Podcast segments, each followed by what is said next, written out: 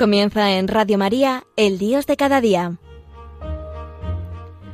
Hoy dirigido desde Tenerife por el Padre Daniel Padilla.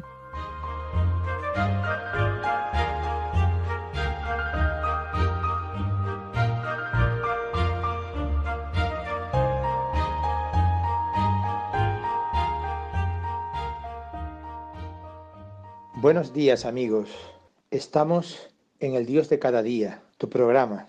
Este es un tiempo, el tiempo de Cuaresma, tiempo para salir, para abandonar la propia posición. Tantas veces nos hemos considerado autosuficientes, que nos podemos valer a nosotros mismos, que nos podemos bastar, cuando hay una llamada urgente del Señor a darlo todo, a dejarlo todo por la evangelización.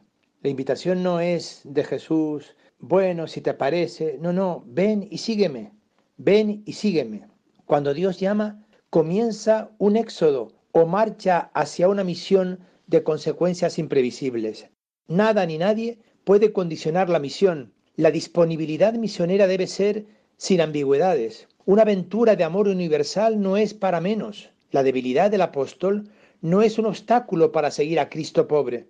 Para esta empresa Jesús llama a hombres de carne y hueso, mujeres de carne y hueso como todos los demás. El amor a la misión exige totalidad en la decisión y puesta en práctica de esta misma decisión en las cosas pequeñas que van saliendo al paso. Con la fuerza del Espíritu, esta actitud es posible para todos los llamados. Si se recortara la totalidad de la entrega, inmediatamente surgiría en la evangelización dificultades insuperables. Incluso el apóstol caería en la trampa de elaborar teorías alicorta sobre la misión, en vistas a poder excusar su falta de entrega.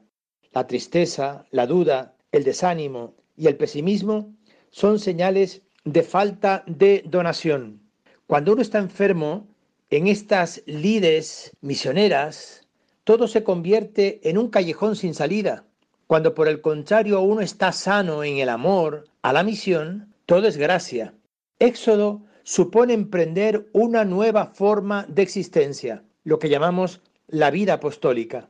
Se trata de una línea de acción y de vivencia que es de generosidad evangélica, como la del buen pastor y la de los apóstoles.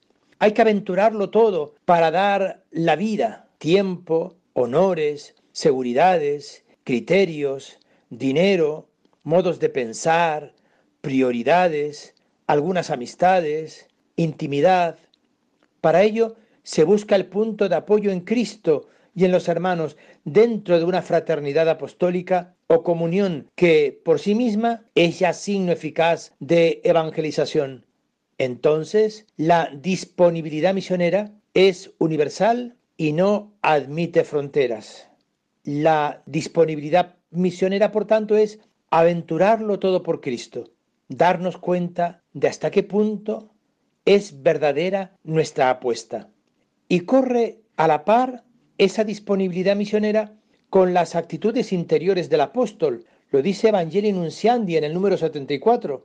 Cuando éstas se descuidan, todo se viene abajo, incluso los planes misioneros más acariciados y mejor preparados desde tiempo. No son actitudes subjetivistas a modo de una interiorización cómoda y alienante, sino sencillamente criterios, motivaciones, prioridades y decisiones que arrancan de lo más hondo del propio ser. Cristo dedicó a la misión toda su existencia. Su interioridad sintonizaba continuamente con los planes salvíficos del Padre. Olvidar, descuidar, posponer y caricaturizar estas actitudes interiores es una especie de suicidio que agosta las ilusiones e ideales con que se estrenó la vocación misionera. El que ama como el buen pastor no tiene reparo en hablar de humildad, de obediencia, de castidad, de pobreza, de sacrificio. No obstante, prefiere intentar vivir estos rasgos de la fisonomía del buen pastor como estrenándolos todos los días. Digamos una palabra sobre la ascética y sobre la caridad, porque no estamos hablando solamente para los consagrados de una forma especial, sacerdotes, religiosos o religiosas. No, no, no, no, no. Estamos hablando de todo el pueblo cristiano que está llamado a vivir en humildad, en obediencia, en castidad según su propio estado, en pobreza, en sacrificio. Dar a los demás lo mejor de sí mismo, como decía el Papa Juan, supone un éxodo o ascética continua que es caridad pastoral. Si no hubiera esta caridad, el éxodo y la ascética parecerían artificiales, inhumanas, ridículas, imposibles. Pero el amor, si es auténtico, tiene también sus reglas de juego. La diferencia está en que al que ama, todo sacrificio y esfuerzo le parece lógico. En cambio, al que no ama, cualquier esfuerzo y molestia le parece un tabú del pasado. Un tabú que además debe superarse con una vida más fácil, más normal, más cómoda, sin violencia sobre uno mismo. Al fin y al cabo, la alegría y la paz indican quién ha acertado en esta lección. Una de las experiencias más profundas es la de darse cuenta que el Señor espera la donación de la persona del apóstol y no solo de sus cosas. Solo quieres que yo te siga. Es la conclusión a la que han llegado tantos y tantos hombres y mujeres cuando han descubierto que Jesucristo estaba en los entresijos de su vida, en las entretelas de su alma. Solo quieres que yo te siga. Es decir, no quieres mis cosas, es decir, no quieres sino mi corazón. Digamos una palabra sobre actitudes para el éxodo como pueden ser la pobreza, el servicio y el diálogo. La verdadera fecundidad del apóstol comienza cuando éste ha perdido todas las seguridades humanas. La pobreza evangélica tiene estas ventajas. Es una pobreza siempre posible a quienes se consideran simplemente aprendices. Por esto, no enorgullece ni separa de los hermanos cuando se va dejando algo por Cristo, se siente más la necesidad de acercarse a los hermanos, especialmente a los que sufren.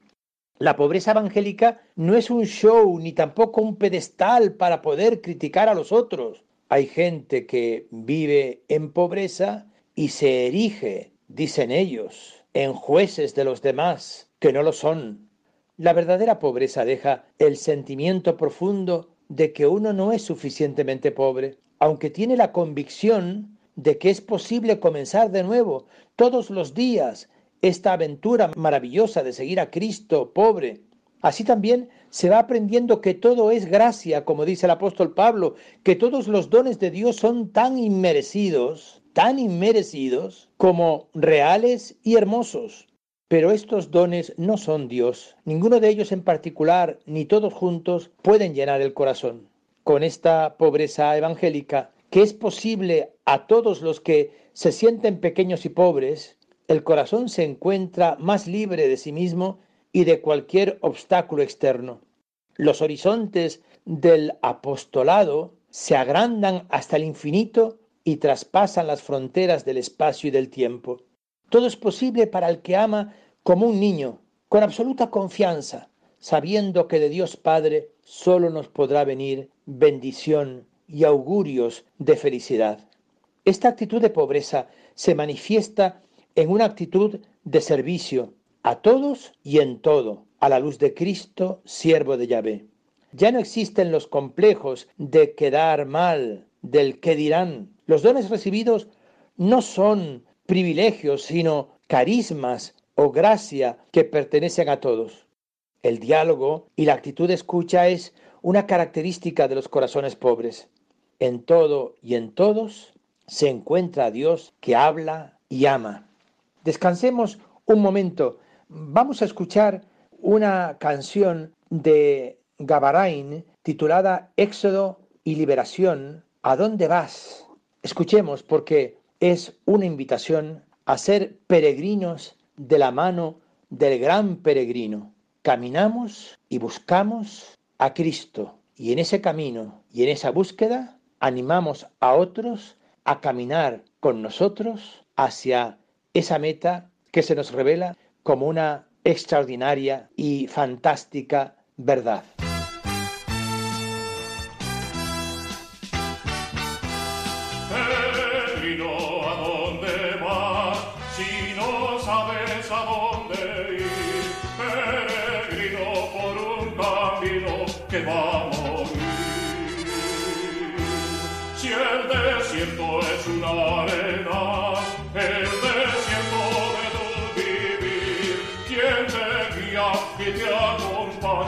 Soledad.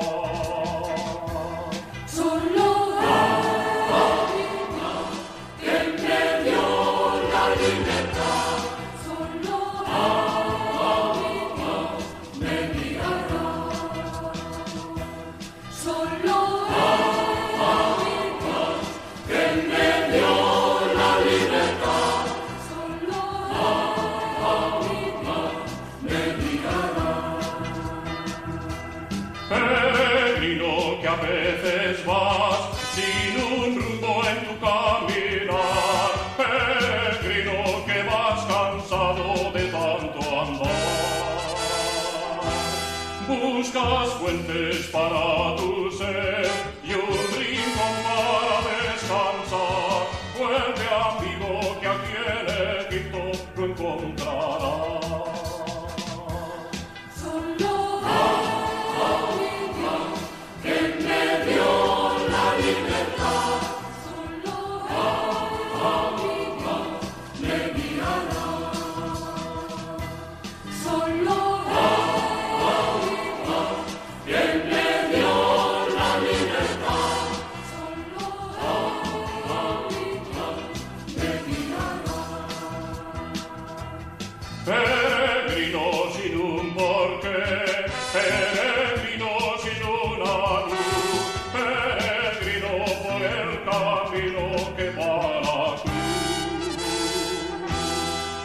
Dios camina en tu soledad,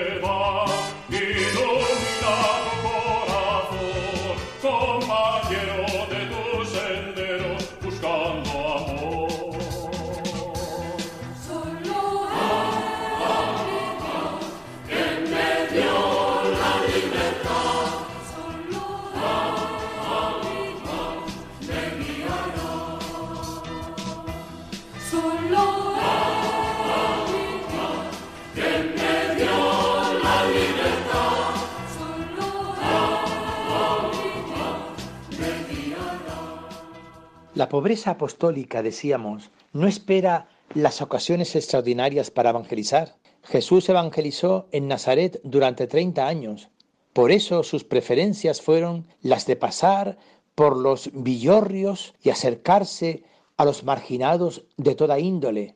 A ningún rabino o maestro de la época se le ocurrió obrar así porque preveían que no hubieran tenido éxito. Al mismo tiempo, tampoco tuvo reparo ni miedo Jesús en acercarse a los emporios del poder cultural, económico, político y religioso. El apóstol pobre habla a todos con la misma libertad y amor. Por esto llama a todos, respetuosa y enérgicamente, a una actitud de cambio radical o de éxodo. Es toda la familia humana la llamada a esta peregrinación hacia el Padre. El mayor beneficiado de esta pobreza es el mismo apóstol. Su corazón está siempre dispuesto a escuchar a Dios, de cualquier modo que le hable, en los signos más pobres y en los momentos que parecen silencio de Dios. Así el apóstol se va siendo disponible para dar la vida en el cómo y en el cuándo que place más a Dios. Le basta con beber la copa de bodas de Cristo sin reclamar otros privilegios. Los momentos más fecundos de la historia de la evangelización han sido momentos de éxodo o de generosidad de los apóstoles que, en circunstancias a veces desconocidas y ordinarias, lo han dejado todo. Han llegado a un fracaso aparente y han tenido que dar su vida con un martirio del corazón o del cuerpo, pero han encontrado siempre en este caminar alguna huella pobre de aquel que nunca traiciona, Jesucristo. Por esto vale la pena aventurarlo todo por él. Dejarlo todo, decía el Señor, venid en pos de mí y os haré pescadores de hombres. Ellos dejaron al instante las redes y le siguieron, porque dejar las redes para aquellos hombres de mar era dejarlo todo. Morir es el secreto del éxito. En verdad, en verdad os digo que si el grano de trigo no cae en la tierra y muere, quedará solo, pero si muere, producirá mucho fruto, dice Jesús. El apóstol es el segregado a tiempo pleno. Dijo el Espíritu Santo, segregadme a Bernabé y a Saulo para la obra a que los llamo. Mandados pues por el Espíritu Santo, bajaron a Seleucia. El apóstol participa de la generosidad y del universalismo. Os he predicado gratuitamente el Evangelio de Dios, le dice el apóstol Pablo a los cristianos de Corinto, sin compases de espera además, cuando pido al que me segregó desde el seno de mi madre y me llamó por su gracia, para revelar en mí a su Hijo, anunciándole a los gentiles, al instante partí. Es decir, no hay tiempo de espera, es tiempo urgente de evangelización en la vida en la que estamos y en las urgencias que tenemos. Que Jesucristo sea conocido, que Jesucristo sea seguido, que Jesucristo sea amado. Por tanto, fijémonos en el objetivo de la misión, en ese objetivo del éxodo, de salir uno de sí mismo. El apóstol ha sido llamado a transformar la comunidad humana en una comunidad cuyo centro sea Jesucristo y cuya regla de vida sea el mandamiento del amor. La misión no es para simples apariencias ni para los intereses y gustos personalistas del apóstol. El objetivo de la misión es el de crear comunidades eclesiales, estableciendo en ellas los signos de la presencia y de la acción de Cristo resucitado. Jesús quiere prolongar su humanidad pobre por medio de signos pobres de iglesia. Esta viene a ser la visibilidad de Jesús o su humanidad místicamente prolongada en el espacio y en el tiempo. Las reglas de la misión o apostolado no pueden ser, pues, las mismas que se establecen para la construcción de una sociedad humana cualquiera. La Iglesia se planta y se construye sin apoyos excesivos de seguridades humanas. Las verdaderas seguridades de la Iglesia son el servicio de la palabra, los servicios sacramentales y litúrgicos, especialmente la Eucaristía, los servicios de caridad y de comunión. Se necesitan naturalmente elementos visibles y externos, pero la fuerza proviene del Espíritu Santo enviado por Jesús resucitado. Todos tenemos cualidades, carismas personales para ponerlos al servicio de la misión, pero esos carismas que son diferentes no nos olvidemos que son gracias del Espíritu, que fundamentan la misión, no equivalen a, las corazonadas y ocurrencias de cada uno. No hay gracia o carisma que no tenga alguna constatación en los signos externos de iglesia, tal como la ha fundado Jesús. El punto de referencia o principio de unidad en la iglesia es, en la iglesia local, es el obispo y en la iglesia universal es el papa. Estos y otros signos pobres de iglesia forman el dulce Cristo de la tierra, como diría Santa Catalina de Siena. Las personas que ejercen estos servicios no son de suyo más que los otros hermanos, sino que han sido llamados para fomentar y garantizar los carismas del Espíritu en cada comunidad. En la Iglesia cada uno tiene su propio don.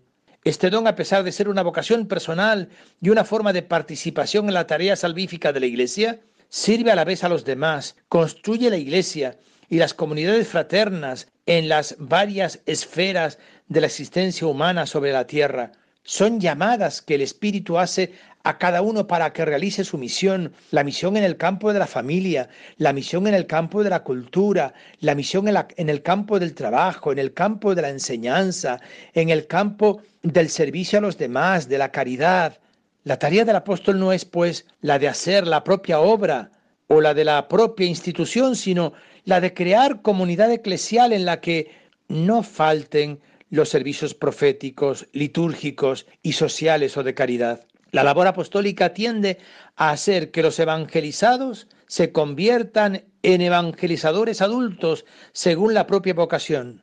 Una vocación laical, una vocación sacerdotal, una vocación a la vida consagrada.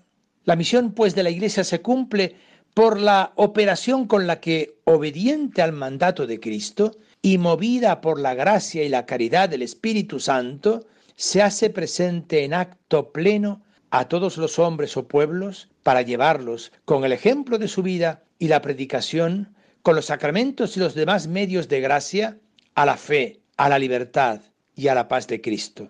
De suerte que se les descubra el camino libre y seguro para participar plenamente en el misterio de Cristo. La comunión eclesial es signo eficaz de evangelización por encima de las genialidades de cada uno. El apóstol tiende a desaparecer como el precursor. Es preciso que él crezca y que yo mengüe, decía Juan el Bautista, dejando paso así a los signos eclesiales permanentes de la presencia y de la acción de Jesús. Lo importante es hacer o plantar iglesia, sin sentido triunfalista, de suerte que en cada comunidad humana aparezca la misma iglesia como sacramento o signo portador de Cristo y como madre. Un obispo que tuve y que acaba de fallecer, don Damián Iguasen Borau, se presentó en nuestra diócesis con aquellas palabras, solo pretendo ser un pobre tablón que une nuestra orilla con la otra orilla, la orilla de Cristo. Sí, amigos, los trabajos apostólicos se inspiran, pues, en el amor a la Iglesia y en el sentido de Iglesia, en el amor a Cristo y en el sentido de Cristo. Las limitaciones de la humanidad de Cristo, prolongadas ahora en la Iglesia, no son para el apóstol motivo de escándalo, sino de cercanía de Dios a nuestras circunstancias pobres. La fe y el sentido de Iglesia hacen ver más allá de las apariencias y de los defectos de personas e instituciones que componen la Iglesia. No se trata de divinizar ni de idealizar estos instrumentos y servicios. Basta con creer en la presencia amorosa del buen pastor resucitado que comunica los carismas del Espíritu como quiere, cuando quiere y a quien quiere. De este amor y de este sentido de iglesia nace la luz y la fuerza para convertir el sufrimiento apostólico en maternidad eclesial y en complemento de la pasión de Cristo. Sufrir por la iglesia es ya difícil. Sufrir de la iglesia es la mejor inmolación del apóstol que se ha enamorado de la esposa de Cristo. Casi siempre sufrir de la iglesia es lo que se da con más frecuencia. No se trata de hacer tragedias, basta con vivir día a día esa realidad eclesial que es más hermosa cuando se la ama tal como es. Pablo y Teresita de Lisieux, como tantos otros apóstoles, llegaron a su momento álgido de fecundidad apostólica a través de este amor y sentido de iglesia que convierte el sufrimiento en amor, en copa de bodas, en gozo de la Pascua. Buenos días, amigos.